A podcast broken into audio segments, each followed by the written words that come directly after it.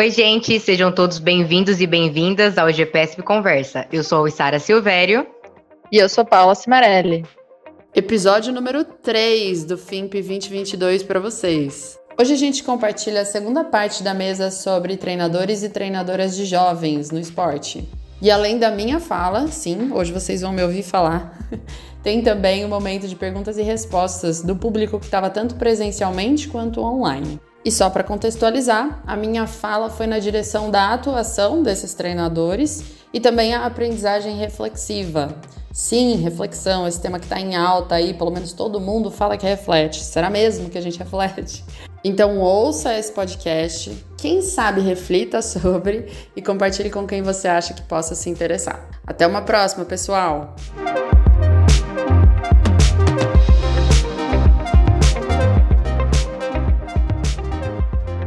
Bom dia, quase boa tarde? Que horas são agora? Já perdi a noção.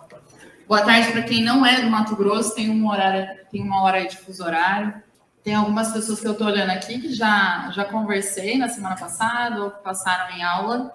E espero que isso seja útil também de novo para vocês. É uma alegria estar aqui com vocês, uma alegria estar com o Heitor, apesar dele ser minha banca de avaliação do doutorado. Então eu também um pouco de medo. Tô brincando, vai dar tudo certo. Mas já tem algum tempo que eu estou devendo aí essa visita para o Healer. É, ele foi meu orientador de mestrado, junto do professor Roberto Paes me orientando aí desde o do TCC até agora no doutorado. Enfim, vamos, vamos conversar sobre treinadores. Eu queria fazer o um convite para vocês, de repente, quem está assistindo a gente em casa, ou também quem está aqui, de repente, ah, não, não sou treinadora, não tenho essa intenção. Vamos tentar olhar de uma forma ampla para formação profissional, tudo bem? A nossa fala é localizada enquanto treinadores, mas acho que alguns paralelos a gente consegue fazer. Então, rapidamente, é... ah não, pera, preciso fazer a propaganda, senão o pessoal lá do GPS vai ficar bravo comigo. É... sou do GPS, junto do professor Roberto, a gente tem aí as mídias sociais, quem não segue a gente no Instagram, no Spotify, é, indico que, que olhem lá, a gente divulga conteúdo da pedagogia do esporte, não só do nosso laboratório, mas de parceiros, e a gente tem tido aí é, um engajamento bem legal das pessoas de diferentes localidades do Brasil. Pronto, feito, agora eu não vou levar bronca. É, rapidamente, o que, que a gente vai falar, o que eu vou tentar falar aqui com vocês. Primeiro, por que, que a gente tem que falar sobre aprendizagem de treinadores? Acho que o professor Roberto trouxe aí alguns é, spoilers, vou usar essa palavra porque foi mesmo, é, mas também tentar entender o que, que é reflexão, até a gente pensar como é que a gente pode encaminhar a aprendizagem da reflexão, como é que isso de fato acontece dentro da universidade ou em outros contextos em programas de formação. E aí eu vou tentar trazer implicações práticas aqui para vocês em suas diferentes funções. Então vamos lá, por que, que a gente precisa falar sobre aprendizagem de treinadores? Vou trazer alguns argumentos que inclusive já foram colocados aqui, é, mas tentando pensar no contexto da prática, tá bom? Então a gente tem, obviamente, pesquisas que mostram o impacto é, do papel de treinadores ou treinadoras no desenvolvimento de pessoas, mas eu queria fazer um exercício aqui rapidinho. Pense você, de repente, nunca treinei, não sei o que é o processo de treino, mas eu tive alguma aula na escola de educação física ou algum professor. Pensa numa pessoa que foi importante para você no processo de formação. E aí, às vezes, essa influência ela pode ter sido positiva, então você carrega essa pessoa com você, nas suas memórias, aquela pessoa foi importante por isso, isso, isso. Ou inclusive negativa. Então, a gente tem que pensar na aprendizagem de treinadores, porque treinadores impactam o desenvolvimento de pessoas. E aí, eu vou avançar um pouquinho do que o professor Roberto trouxe. Eu dei uma olhada é, no site do IBGE e a projeção que a gente tem para o ano atual, 2022, é que a gente tem aproximadamente 70 milhões aí de crianças e jovens até os 24 anos no país. E aí eu incluo aqui talvez a iniciação tardia, professor, é, do contexto universitário, onde as pessoas praticam esportes com, enfim, treinadores. Então é um número grande que treinadores têm que cuidar, certo? Parece que é importante a gente falar sobre isso. Também avanço utilizando esse artigo que a gente fez é, recentemente, mas de uma pesquisa que a gente fez na época, Hiller está por aqui? Não. Na época, eu, se não me falha a memória, era mais ou menos 2015, 3 milhões, mais de 3 milhões de crianças adolescentes e jovens que tinham sido atendidas por um programa social. Quem que cuidava dessas crianças? Quem que facilitava os processos? Eram treinadores esportivos. É, também a gente poderia argumentar a importância né, dessa nossa conversa a partir do próprio processo de aprendizagem. Então, a literatura já tem mostrado que treinadores aprendem é, por diferentes vias. Essa é uma via. Estar aqui num, num seminário, num fórum, é uma via mas também no meu contexto prático, se eu fui atleta, é uma outra via de aprendizagem. Se eu estou estagiando enquanto profissional para ser treinador, é também uma outra via de aprendizagem. E se a gente for olhar especificamente esse gráfico, ele mostra que treinadores que são considerados super competentes ou inovadores naquilo que fazem, é, são pessoas que acessam muito essas vias que não são mediadas, ou seja, não tem uma pessoa como eu aqui mediando o processo de aprendizagem de vocês. Mas, por exemplo, eu encontro o Heitor no corredor e converso com ele e falo, ó, oh, aconteceu tal situação no meu treino. Ou mesmo um treinador com seu estagiário, trocam informações sobre aquilo que está acontecendo no ambiente de treino. Isso é um dos exemplos. E também por vias internas, que aí é onde vai estar centrado, que eu vou falar, que é efetivamente a reflexão. Então, eu penso sobre aquilo que eu estou experienciando, sobre aquilo que eu estou vivendo e aprendo a partir disso. Mas a gente tem um contrassenso que é o nosso contexto universitário. É, a gente tem estudos que mostram que a nossa estrutura da universidade ela é muito boa, no sentido de que a gente tem acesso a conteúdos fundamentais, né, os conhecimentos que o Heitor estava trazendo, mas a gente sabe que o processo ele é centrado, muitas vezes, na maior parte das vezes, no professor e não nos alunos. Então, é aquele, aquela ideia de acúmulo de conhecimentos muito grandes, estratégias que são muito prescritivas, ou seja, cadê a experiência nesse processo de aprendizagem que deveria estar desde a graduação? Vou fazer uma analogia aqui que me veio à mente, eu falei, olha, faz bastante sentido. É, a gente fala muito na pedagogia do esporte que a gente precisa ensinar os nossos alunos e atletas, independente do contexto, a aprender a jogar jogando. Ou seja, a gente tem que trazer a complexidade para o processo de treino ou de aprendizagem não fragmentar o processo, enfim, tornar o processo muito parecido com o que é o jogo efetivamente. E aí, quando a gente olha para a formação de treinadores e treinadoras, ou professores e professoras, o que, que acontece? Exatamente o oposto. A gente quer que os treinadores aprendam a ser treinadores muito mais sentado na cadeira do que na pista de atletismo, no campo de futebol, enfim, muito distante dessa realidade. Treinadores e treinadoras aprendem sendo treinadores e treinadoras, ou seja, a partir da própria experiência. Então, eu falo aqui a partir de uma visão da aprendizagem que é associada é, às situações e às experiências que se dão ao longo da vida. E aí tem um porém. Isso não significa também que, bom, então me formei, estou lá com meu certificado de graduação em bacharelado, e aí, ou mesmo professor, e aí eu vou e fico 10 anos no contexto da prática, então, eu sou uma pessoa inovadora? Eu sou um profissional inovador no meu contexto? Porque eu tenho um acúmulo de experiências? Essa lógica ela não é tão simples assim. Que vai tornar você inovador ou super competente naquilo que você faz é, de fato, a prática da reflexão. Ou seja, eu estou vivendo a experiência e eu penso sobre aquilo que aconteceu e aprendo a partir do que eu estou vivenciando. Então, vou fazer uma pergunta aqui não precisem, não precisam é, responder, tá bom? Pensem sozinhos, não quero expor ninguém. Até porque a primeira vez que me perguntaram isso, eu quase desmaiei, foi o Trudel, Heitor. É, você se considera uma pessoa reflexiva? Pense sobre isso. Você é uma pessoa reflexiva? Você reflete no seu dia a dia? E aí eu vou perguntar, se, se internamente você disse sim, eu sou uma pessoa reflexiva, então prova. O que, que você faz na sua rotina que te torna de fato reflexivo ou reflexivo? Então vamos lá. O que, que é reflexão no final das contas? Porque eu estou falando desde o começo. Reflexão, reflexão, reflexão, e não estou conceituando. Eu vou dizer, quando é, eu perguntei para os participantes da minha pesquisa de doutorado, não faz muito tempo, é, o que, que vocês entendem por reflexão? Eles me disseram, reflexão é eu simplesmente pensar. Então, eu penso e estou refletindo. Essa é a ideia deles do que é refletir. Que vai muito ao encontro das respostas da pesquisa de mestrado que eu fiz, que os treinadores falavam: olha, eu reflito enquanto, por exemplo, terminou minha aula, eu guardo meu material, eu estou indo guardar meu material, e aí eu vou pensando. Isso é refletir? Refletir é só pensar? Então vamos pensar, se o que a literatura tem dito, aliás, a literatura é imensa, tá? Não é só a literatura de treinadores, diferentes áreas do conhecimento têm se utilizado da reflexão. Mas, se a, a literatura diz que a reflexão é o elemento chave, é fundamental para mediar esse processo entre experiência e aprendizagem, então reflexão é só pensamento, só penso e aí eu aprendo, parece que está faltando alguma coisa se a gente está falando de pedagogia, certo? Então vamos lá. Existem esses dois autores canadenses que são amplamente utilizados, que vão falar que a reflexão ela não é só o pensamento. E eles estão pautados em um outro autor chamado Donald Shaw.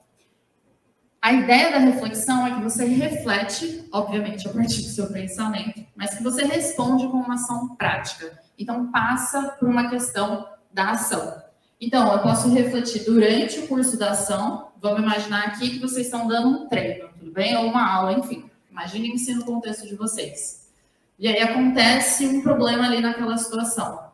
O que, que vocês fazem naquele momento? Vocês param e falam, não, vou para casa pensar? Não, você tem que resolver na hora para tentar solucionar o problema, certo? Então, é essa ideia. Aconteceu o problema, identifiquei o problema, elaboro uma situação ali, uma estratégia para tentar resolver aquele problema e resolvo. Por exemplo, se eu escolhi uma estratégia errada eu não estou conseguindo alcançar meu objetivo, se dois atletas ou alunos brigaram, isso significa refletir na ação, preciso resolver o problema ali no momento.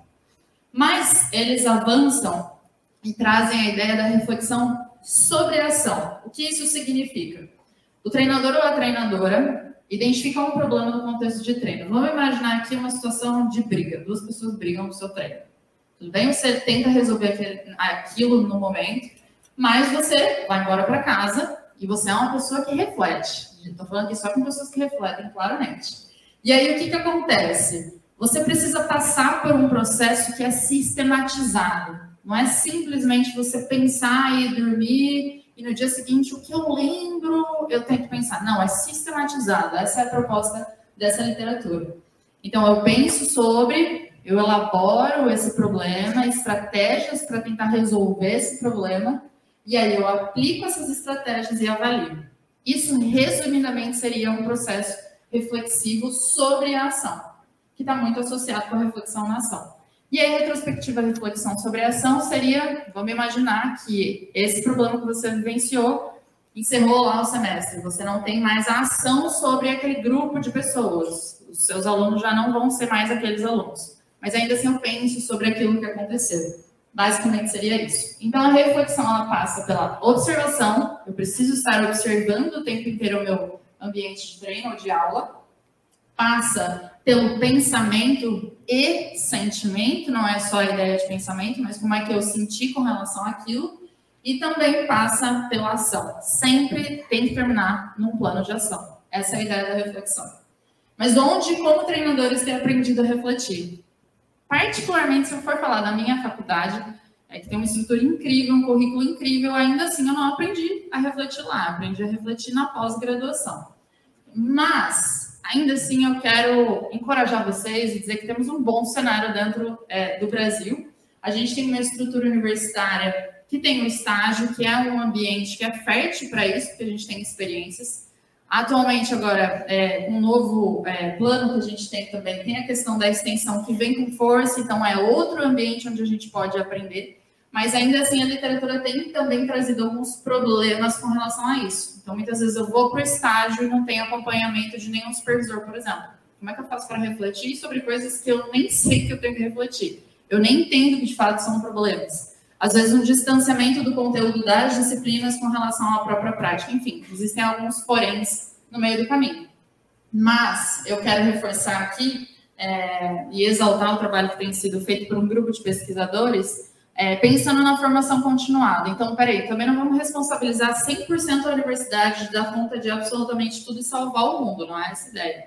Mas a gente pode aprender nos próprios contextos de trabalho, certo?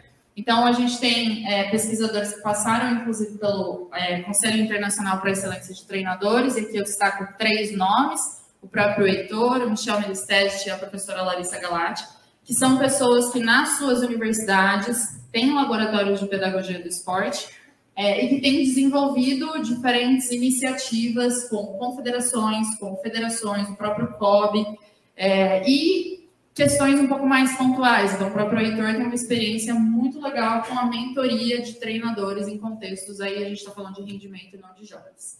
Tá bom? É, problemas no meio do processo, e aqui talvez seja legal vocês que estão ouvindo, de repente, ah, sou graduando ou não, sou formado, mas nunca pensei em refletir. A gente não consegue refletir se a gente realmente não entende o significado real daquilo para a nossa prática, para a nossa aprendizagem. Esse é um primeiro ponto. As pesquisas mostram que para gerar engajamento na reflexão, motivação, eu preciso realmente entender o que, que isso vai impactar na minha prática. E a gente sabe que a reflexão, ela demanda tempo.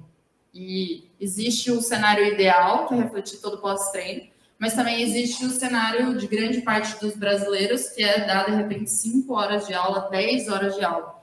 Então, esse é um grande porém que tem no meio do caminho.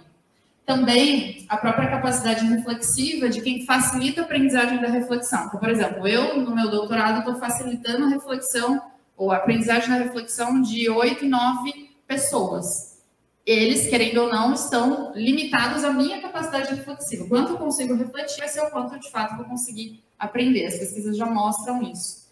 E tem um outro porém, que talvez eu acho que é um pouco mais complicado, que é se você está ou não aberto a aprender e a sair da sua zona de conforto, a famosa zona de conforto. Se tudo que eu estou falando aqui, de repente você fala, pô, bonito isso daqui, né? Mas você vai para o seu contexto prático e fala, eu não quero mudar, eu não quero mudar, eu não quero abrir, eu não quero contar para o leitor que eu não dei conta de dar um treino, que eu não dei conta de mediar uma situação, isso tudo também é um impeditivo para o processo. E aí, se existe um caminho, um modelo para isso, talvez essa seja uma conversa um pouco mais para a universidade. É, existe um modelo, inclusive, que é o que eu utilizo na minha pesquisa de doutorado, que vai considerar que a aprendizagem ela, da reflexão ela precisa ter esses elementos. Primeiro elemento, eu preciso ter um ambiente de aprendizagem que me facilite refletir. Essa é uma primeira questão. Segunda questão, isso tudo não é um processo linear, isso demanda tempo. Então, eu preciso de tempo para refletir, não é do dia para a noite que isso vai acontecer.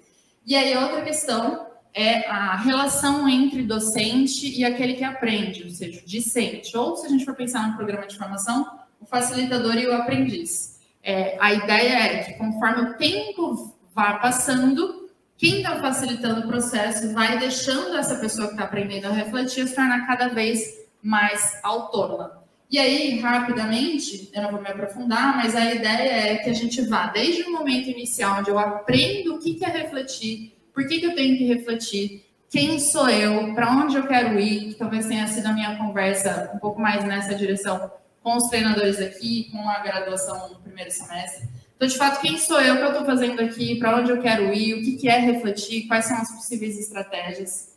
Depois, cabe aos docentes ou facilitadores prepararem esse discente, esse aprendiz para a experiência, então trazer casos externos, ó, situação, problema é essa? Como é que vocês resolveriam? Não tem resposta pronta, certo? A ideia é a gente encontrar caminhos possíveis e conhecer diferentes estratégias e aí depois efetivamente refletir no contexto da ação, já lá na ação, tendo um último momento aqui do refletir sobre a ação, uma independência maior ou uma autonomia, melhor dizendo, de quem está nesse processo enquanto aprendiz. Para encerrar, que, que isso tudo pode ter a ver com vocês que estão me ouvindo, quem está assistindo aqui no, no YouTube? A primeira questão, docentes. É, mostrei para vocês o um modelo de forma muito breve, mas espero que muito em breve isso seja compartilhado em português para vocês. Esse é um dos objetivos. Mas eu acho que a gente não precisa sonhar alto. Sonhar alto é importante, é o que eu, na realidade, quero que a pesquisa mobilize docentes a isso, mas a gente pode contextualizar as nossas disciplinas a partir da realidade da prática profissional. A gente pode tornar o nosso, a nossa cadeira algo mais palpável, mais parecido com os problemas que acontecem na prática e estimular a reflexão em graduandos. Discentes, e aí talvez eu fale aqui com um número grande, engajem-se nas suas experiências práticas da área, aproximem-se disso. Ah, Paula, mas eu não estou no estágio, estou longe de, de ir para o estágio. Vai assistir treino. Eu infelizmente, não estou treinadora nesse momento porque eu quero terminar meu doutorado. O que eu tenho feito? Sentado assistir treino, eu preciso ver o que acontece no chão da quadra. Quais são os problemas que estão acontecendo ali? O que, os atletas não estão gostando? Como que o treinador precisa mediar os problemas? Então, aproxime-se disso e tenha uma rede de suporte. A gente aprende muito com outras pessoas, com as pessoas que têm quilômetros e quilômetros à nossa frente e com as pessoas que estão chegando ou com as pessoas que estão junto da gente. Isso faz parte do processo também de aprender a refletir. Para treinadores treinadoras e amplio professores e professoras, começa a ter um olhar ou a usar um óculos, que eu gosto de falar. É, a também gosta de falar do óculos. Comece a usar o óculos de olhar para o seu ambiente de treino, de aula, entendendo aquilo como um ambiente de aprendizagem que você pode ter você está formado, parabéns, é isso aí. Mas comece a olhar as experiências como potenciais para aquilo que você pode se tornar, como você pode se desenvolver e também aprender a refletir e criar redes de colaboração. Pesquisadores, se tiver pesquisadores assistindo, a gente precisa de pesquisas aplicadas com relação à reflexão. A gente tem é, um volume de pesquisas teóricas muito importante, diferentes áreas sobre a reflexão, mas como é que isso acontece na prática, de fato? O que, que a gente pode trazer de contribuição para quem está formando outras pessoas? E aí, todos nós, é, independente da função aí, aprender é, e refletir significa se vulnerabilizar. Por quê? Quando a gente reflete, significa que a gente está nomeando as nossas limitações momentâneas, as nossas dificuldades. Eu não dei conta. E muitas vezes isso fere o nosso ego, a gente se sente vulnerável. Mas, me utilizando aqui da pesquisadora Brené Brown, a vulnerabilidade é o berço da inovação, da criatividade e da mudança. Então, no final das contas, mesmo que seja um processo um pouco mais dolorido, sempre vai valer a pena.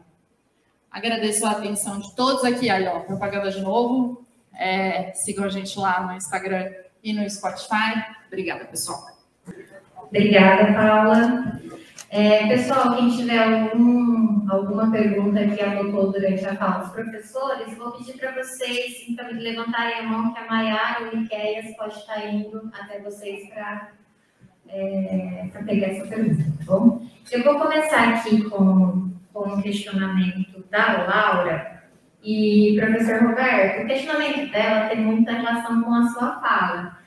Então, vou pedir aqui licença para quebrar o protocolo. Então, se você quiser responder, você fica à vontade, tá bom? É, a Laura está falando sobre a, o questionamento dela sobre a utilização dos jogos no processo de ensino, né? Só que pensando lá na iniciação esportiva tardia.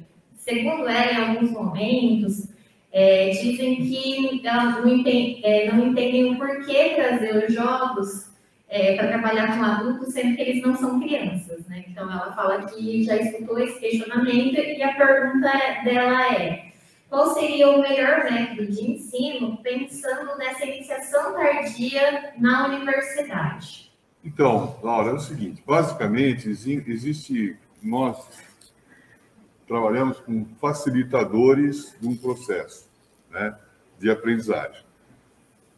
A gente entende os facilitadores como é, jogos, brincadeiras, exercícios analíticos, exercícios sincronizados e situações de jogo. Né? Particularmente, eu, eu entendo que mesmo na iniciação tardia, é possível você utilizar jogos. Mesmo na iniciação tardia, é possível você utilizar jogos. Mas, de fato, você tem uma certa razão. Às vezes as pessoas acham que isso é uma brincadeirinha, etc. e tal, e acaba entendendo que isso não é, não é importante para o processo, o que não é verdade. Eu já vi muitas equipes profissionais, inclusive o próprio João, que eu citei, o João Freire, nós trabalhamos junto numa equipe adulta de basquetebol, e eu vou até contar isso rapidamente, né? É, no, no, esporte de alto rendimento, nessa relação que o Heitor falou, que vocês falaram, às vezes existe uma dificuldade do treinador com um atleta. Né? E às vezes o ambiente fica um pouco carregado. Né? Então a gente usa uma linguagem assim, o jogador tem um bico, né? um não fala com o outro, um né, tem uma certa vaidade no meio, isso acontece. Eu me lembro uma vez que, para fazer uma ativação para um treino técnico, tático, o João falou: ah, Roberto, posso fazer uma, uma brincadeira aqui e tal? Falei: ah, João, você achar que cabe, né? E ele fez um joguinho que chama-se Salve-se com um Abraço. E aí, por exemplo, mesmo eu não conversando com o Heitor, se a Paula viesse me pegar, eu tinha que abraçar o Heitor para não ser pego. O desafio era né, abraçar alguém para não ser pego. E aí, incrível que as pessoas, mesmo, mesmo adultos, acabaram rompendo uma barreira de não conversar A, B, C, e, enfim, o ambiente ficou mais leve. Então, resumindo, é, eu acho que o adulto, o jovem adulto, ele gosta também de desafios. Os desafios, os desafios eles podem aparecer através de jogos, de brincadeiras, sobretudo de situações de jogos, situações de jogo, né? e, e exercícios também. Bom, não sei se eu respondi, se eu não fui claro aí, eu posso fazer isso tá bom? Cumprimentar os colegas aqui pela apresentação. Continuando aqui, é, pergunta tanto para o Heitor quanto para a Paula. É, Heitor falou um pouquinho sobre esses desafios em período pós-pandêmico, quer dizer, em período pandêmico, nós ainda estamos, né? É, e realmente a gente percebe isso em diferentes ambientes de trabalho. Eu queria saber de vocês, né, como que a gente trabalha, como a gente pode pensar em estratégias para o desenvolvimento de competências socioemocionais. Porque nós percebemos que existe já um corpo de estudos e conhecimentos relacionados com conteúdos técnico, tático, né, um pouco de histórico, mas quando a gente pensar no socioeducativo e principalmente nessas relações que acontecem dentro do ambiente de treino ou de aula, né, a gente percebe que existem alguns desafios. Vocês trabalhando especificamente com treinadores, professores, professoras, é, quais estratégias vocês acreditam que são importantes que a gente possa trabalhar essas competências socioemocionais? Leila, obrigado pela pergunta. É, é sua ou é de alguém? É sua? Tá. Senão ia remeter a pessoa. Eu diria, a primeira, primeiro que eu, a questão é, nesse período de retorno às atividades presenciais, isso veio à tona. Né? Então, isso tem sido relato frequente na fala de professores e treinadores de crianças e jovens que voltaram para aulas com comportamentos um pouco diferentes daquilo que a gente estava acostumado anteriormente. Então, o primeiro ponto que eu diria, só, tá aqui? É que a gente precisa colocar isso na agenda. Né? Então, isso deixou de ser um elemento que a gente, vamos dizer assim, secundário para ser a centralidade da nossa intervenção, inclusive para conseguir dar aula e dar treino. Então não dá mais para dizer, olha, isso é uma parte do meu conteúdo, que se der eu trago, que às vezes eu trago no currículo oculto, não.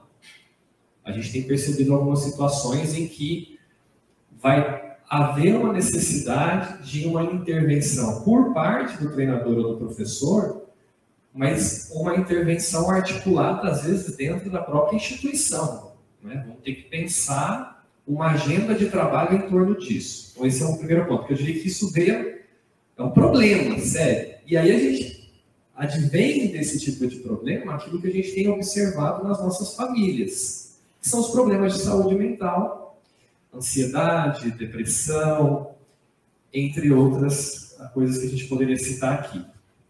Do ponto de vista do treino, e aí pensando a questão da formação das habilidades socioemocionais, eu diria que a gente precisa pensar quais são as habilidades que a gente quer desenvolver. Esse é o primeiro ponto. Né? Então, quais são aquelas habilidades que a gente considera relevante para aquele grupo? Né? Então, é autonomia, é o trabalho em grupo, né? é o reconhecimento da diferença. Então, eu diria que esse é o primeiro ponto. Né? Definido qual é a centralidade, porque eu acho que essa é uma parte importante de foco, né? é pensar nas estratégias. Né? É pensar nas, nas estratégias. Aqueles autores que vêm trabalhando com, o desenvolvimento de habilidades para a vida, O primeiro ponto é definir com o grupo a dimensão conceitual daquela habilidade. Então, o que, que significa autonomia? Né? O ponto de partida é o conhecimento prévio do aluno. O que, que a gente sabe sobre autonomia? Está né? cortando a minha fala, eu acho, aqui né, no microfone. Então, esse é o primeiro ponto. Né? E aí eu diria que, a partir do conhecimento prévio do aluno, a gente pode pensar em algumas estratégias. Né? Eu diria que o jogo esportivo, os exercícios, eles são um elemento potencial de experimentar algum desses elementos. Tá? Então, como é que eu poderia pensar a questão da autonomia em relação ao jogo? Né? O que, significa ter autonomia em relação à prática do futebol? Quais são os elementos fundamentais para que eu possa usar uma, o, o, futebol, por exemplo, como um elemento que eu levo para a vida inteira? O que, que, eu preciso adquirir em termos de conhecimento? Então, as aulas em si me permitem, né, o jogo, a atividade em si me permite pensar nisso. E eu diria que criar momentos de reflexão sobre aquilo que a gente experimenta no jogo. Né? Então, sobretudo quando a gente tem situações conflituosas, acho que aí é um momento bastante propício para tematizar algum desses valores. E aí eu diria que tem outras estratégias, né? O vídeo, a imagem, as situações que acontecem no cotidiano da comunidade, na mídia, né? Então, o que, que aconteceu essa semana no mundo esportivo que nos permitiria trazer um valor, um comportamento que a gente considera desejável? Eu vou dar um exemplo rápido. Durante essa semana, não sei se vocês gostam, né? Mas tem uma atleta brasileira de tênis que foi campeã de dois torneios na Inglaterra em tênis de grama. Né? O campo lá, né? tênis é de grama, chama Bia Haddad. São dois campeonatos importantíssimos. Essa é uma atleta, por exemplo, que vive no país do futebol, mas não tem campo de grama, de tênis aqui para a gente treinar. E ela foi campeã dos dois mais importantes lá, dois muito importantes na Inglaterra. Uma, uma, uma atleta que tem uma trajetória de uma lesão recente que ela teve que se superar para conseguir participar desses torneios. E agora ela vai participar do Grand Slam e o Wimbledon, que é o mais importante. Mas eu diria, a partir desse exemplo que às vezes está na mídia, o que, que eu posso trazer para os meus alunos? A ideia de superação, uma discussão importante, entre outras. Então, eu diria que é possível tematizar essas questões e vir à tona o desenvolvimento dessas habilidades, um pouco como eu tenho olhado. Desculpa se eu me alonguei. É, já que você entrou, achei que respondeu muito bem com relação a, principalmente, os valores, né? Mas eu vou, vou me aproximar aqui da, da minha pesquisa e uma das coisas que a gente percebe, um dos, talvez, indicadores que a gente percebe que você está refletindo com maior profundidade é quando você começa a identificar os seus sentimentos. E aí eu acho que isso para duas vias, né? Para treinadores, mas isso também para os nossos alunos. De repente, está com um aluno, um atleta que enfim, está muito bravo, aconteceu determinada situação, essas questões que você trouxe aí pós-pandemia, é de fato fazer com que o aluno pense, o que, que você está sentindo? Às vezes a gente não sabe nomear aquilo que a gente está sentindo. E a gente reage porque a gente não identificou aquele sentimento. Isso está muito pautado na, na ideia, na teoria da inteligência emocional. É, bem resumidamente, recentemente aconteceu uma situação é, que me tirou do eixo enquanto docente. Assim, eu não consegui resolver e foi uma situação relacionada a emoções de uma, uma aluna. É, e aí, passando pelo processo reflexivo, conversando com o professor Roberto, uma aluna de graduação, não era nenhuma aluna pequena. É, eu, de fato, identifiquei que, ponto número um, tudo que eu podia fazer eu tinha feito, de conversar, de tentar entender o sentimento dela e etc. Mas ponto número dois, eu ia precisar de ajuda de gente que é da psicologia. Eu acho que também vai um pouco nessa direção. As nossas estruturas de escola, não é a realidade da maioria, mas existem escolas que têm esse suporte.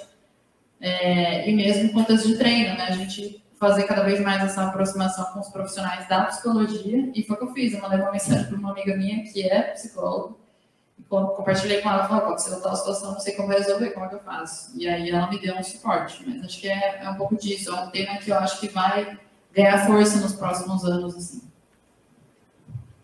Obrigada, Heitor. Obrigada, Paula. Eu vou condensar algumas perguntas, porque a gente avançou um pouquinho no tempo, e nós temos participação também no chat do YouTube. Então, agora eu vou pegar duas perguntas, uma do Guilherme Freitas, outra do Elson Oliveira. O Guilherme, ele pergunta é, quais barreiras vocês percebem que estão mais próximas para a gente quebrar, pensando aí na formação de treinadores é, no Brasil. E o Elson, ele vem perguntando quais as estratégias que vocês indicam para que os clubes esportivos consigam potencializar e otimizar a formação, a formação de treinadores nesses espaços. Eu acho que, como é o nome dos dois? Guilherme e Elson. O Elson, não vou nem responder.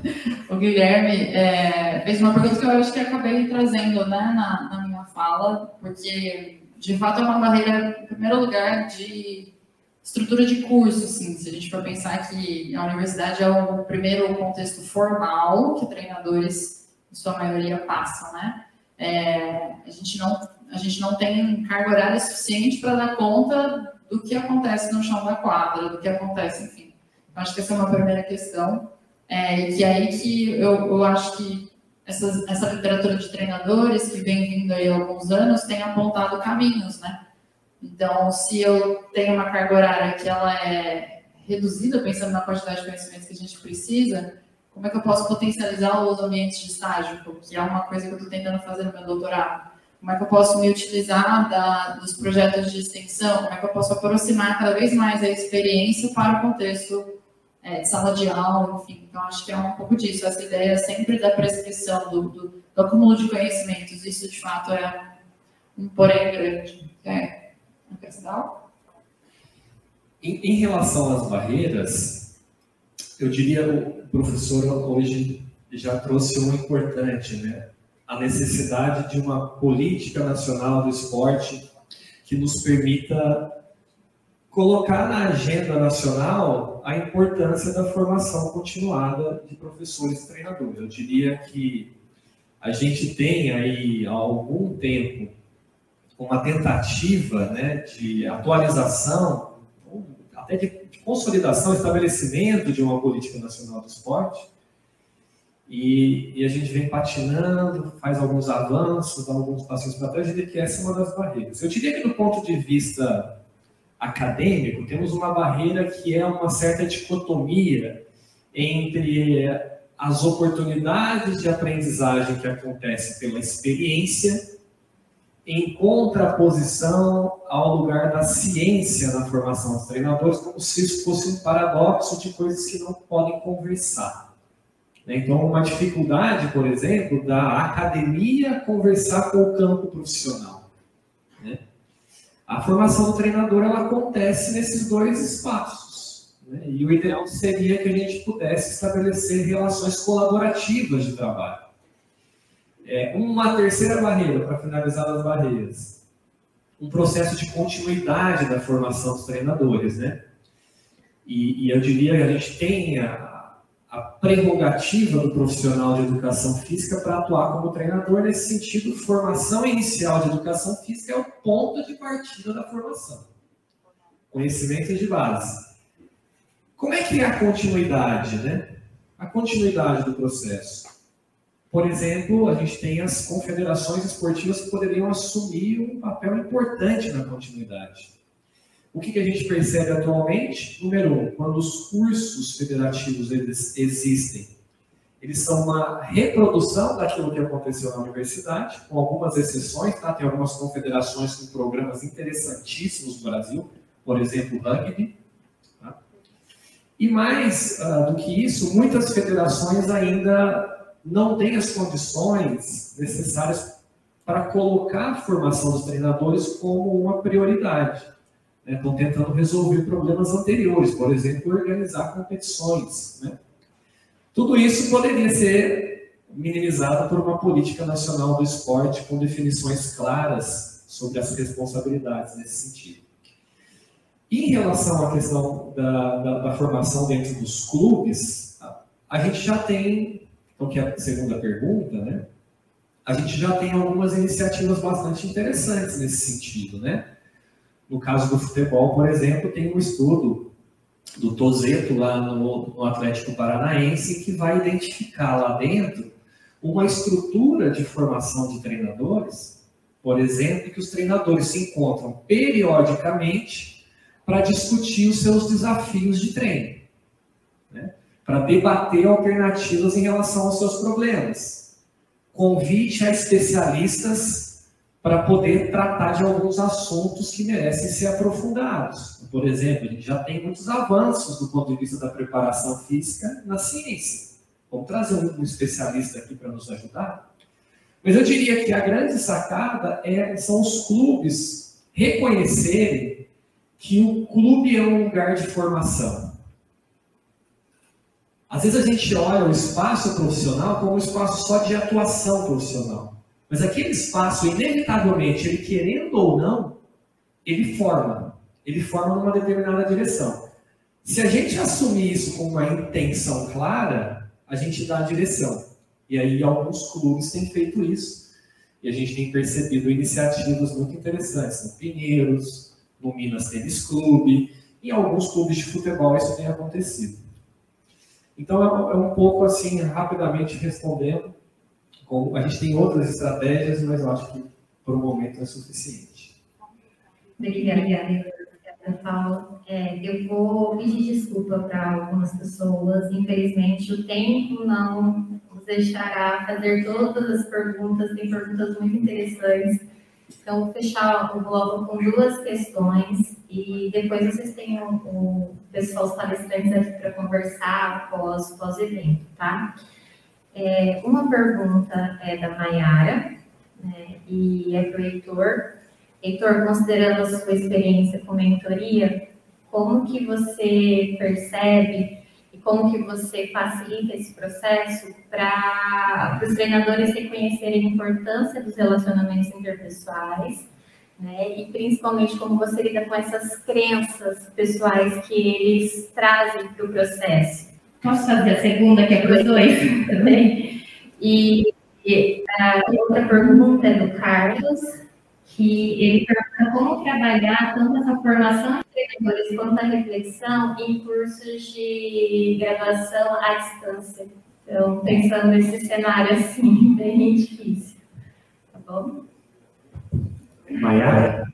Maiara tá aqui ou tá no. Tá no? Maiara? Ótimo. Eu tenho feito alguns trabalhos de mentoria de treinadores no esporte de rendimento, né? Tem um trabalho público publicado recentemente que é com o Hélio Rubens Garcia Filho, campeão do NBB agora no basquete, que está publicado, então não é novidade. Né? Aí a sua pergunta, como é que eu faço para tratar dessa questão dos relacionamentos e o trabalho com as crenças, que daí você matou a charada. Primeiro, eu não defino, não defino a priori com a mentoria, qual é o problema que eu vou trabalhar com esse treinador. Então, assim, a, o primeiro passo no trabalho de mentoria é identificar quais são os seus desafios mais urgentes. Essa é a primeira pergunta lá para o treinador. Então, se eu estivesse trabalhando com você, você trabalha com qual modalidade? Com futsal, com, com, com jovens? Então, pensando numa turma de futsal, o senhor perguntaria, hoje, considerando seus objetivos de desenvolvimento esportivo, qual é o seu problema mais urgente na sua turma? Esse é o ponto de partida. E se você falar, olha, eu tenho muitos conflitos entre os atletas, então nós vamos pensar nisso. Nós vamos aprofundar esse assunto. Quando a gente começa a aprofundar esse assunto, nós vamos desembocar na onde? Nas crenças. Nas crenças do treinador. Aquilo que eu acredito que são os relacionamentos interpessoais, como eles devem ser.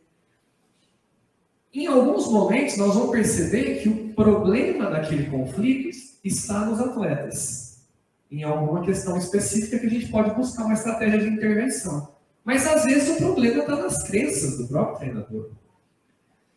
E aí nós vamos precisar ampliar isso. Né? Nós vamos conversar com outros treinadores, nós vamos buscar uma teoria de base na psicologia para refletir sobre o que é crença e de que maneira as crenças servem como filtros do processo de ensino-aprendizagem do treino. Então a gente vai ampliando no sentido de obter conhecimento sobre isso e, na sequência, formular estratégias para intervir sobre o problema. Então o trabalho de mentoria tem sido feito um pouco com essas características. No caso do Hélio Rubens Garcia, o problema mais urgente dele era relacionamento interpessoal treinador-atleta. Isso está registrado lá no estudo. Ele era um treinador jovem, eu trabalhei com ele em 2018, e ele transitou da vida de atleta para a vida de treinador. Os atletas dele tinham sido colegas dele há três, quatro anos atrás. Quando ele assume essa autoridade enquanto treinador, ele tem dificuldade de estabelecer uma relação de autoridade. E aí começam os conflitos. Os atletas começam a desafiar a autoridade do treinador dentro do treino, durante os jogos. E isso faz o que com aquele treinador no período? Ele me relatava: tenho muita dor de estômago e eu não consigo dormir à noite por conta disso. Será que é urgente esse problema para ele, né? Será que é urgente do ponto de vista do desempenho da equipe? Eu diria, sem dúvida nenhuma. Vamos pensar sobre isso. E aí a gente vai pensando as estratégias, vai experimentando. Se deu errado, a gente planeja de novo. Então o trabalho de mentoria vai um pouco nessa direção. É, o IAD é, sem dúvidas, um desafio para quem é docente, né? A gente aí ficou dois anos tornando a universidade pública EAD. É, mas eu diria que eu tenho feito isso na minha pesquisa de doutorado. É, não só EAD, tenho feito encontros presenciais com eles, mas a maior parte dos encontros é EAD. E aquele modelo que eu mostrei para vocês, né, que vai desde um processo de quem eu sou e o que é refletir, até de fato eu estar na prática e refletir a minha experiência, ele é super aplicável ao EAD, inclusive. O que importa é qual é a disciplina que você vai localizar isso. A gente tem até um estudo de 2017, sabe? Da estruturação de currículo a partir das competências, que coloca que a reflexão ela deveria ser aprendida desde o primeiro semestre, desde o início. Mesmo você estando distante da sua experiência, né, no caso dos alunos. Então, algo pode ser construído ao longo dos quatro, cinco anos que você vai ter é, com os seus discentes, mas eu diria que a disciplina de estágio é a disciplina ideal para essa aprendizagem, assim, porque de fato, ainda que você é, seja um docente remoto, né, e esses alunos também, o estágio deles é presencial, é o que a gente espera. Então, eles vão viver experiências ali e junto dos outros colegas de turma da disciplina de estágio, junto de você, você consegue potencializar a aprendizagem, ou viabilizar que eles saibam o que é reflexão, até de fato é, refletir. Então, para mim, essa. Lógico que se todas as disciplinas se aproximassem do contexto prático seria ótimo, mas a disciplina de estágio, sem dúvida, é o caminho ideal aí, no nosso contexto universitário. Muito obrigada, doutor Paula. Foi uma mesa muito interessante, uns momentos de muita aprendizagem.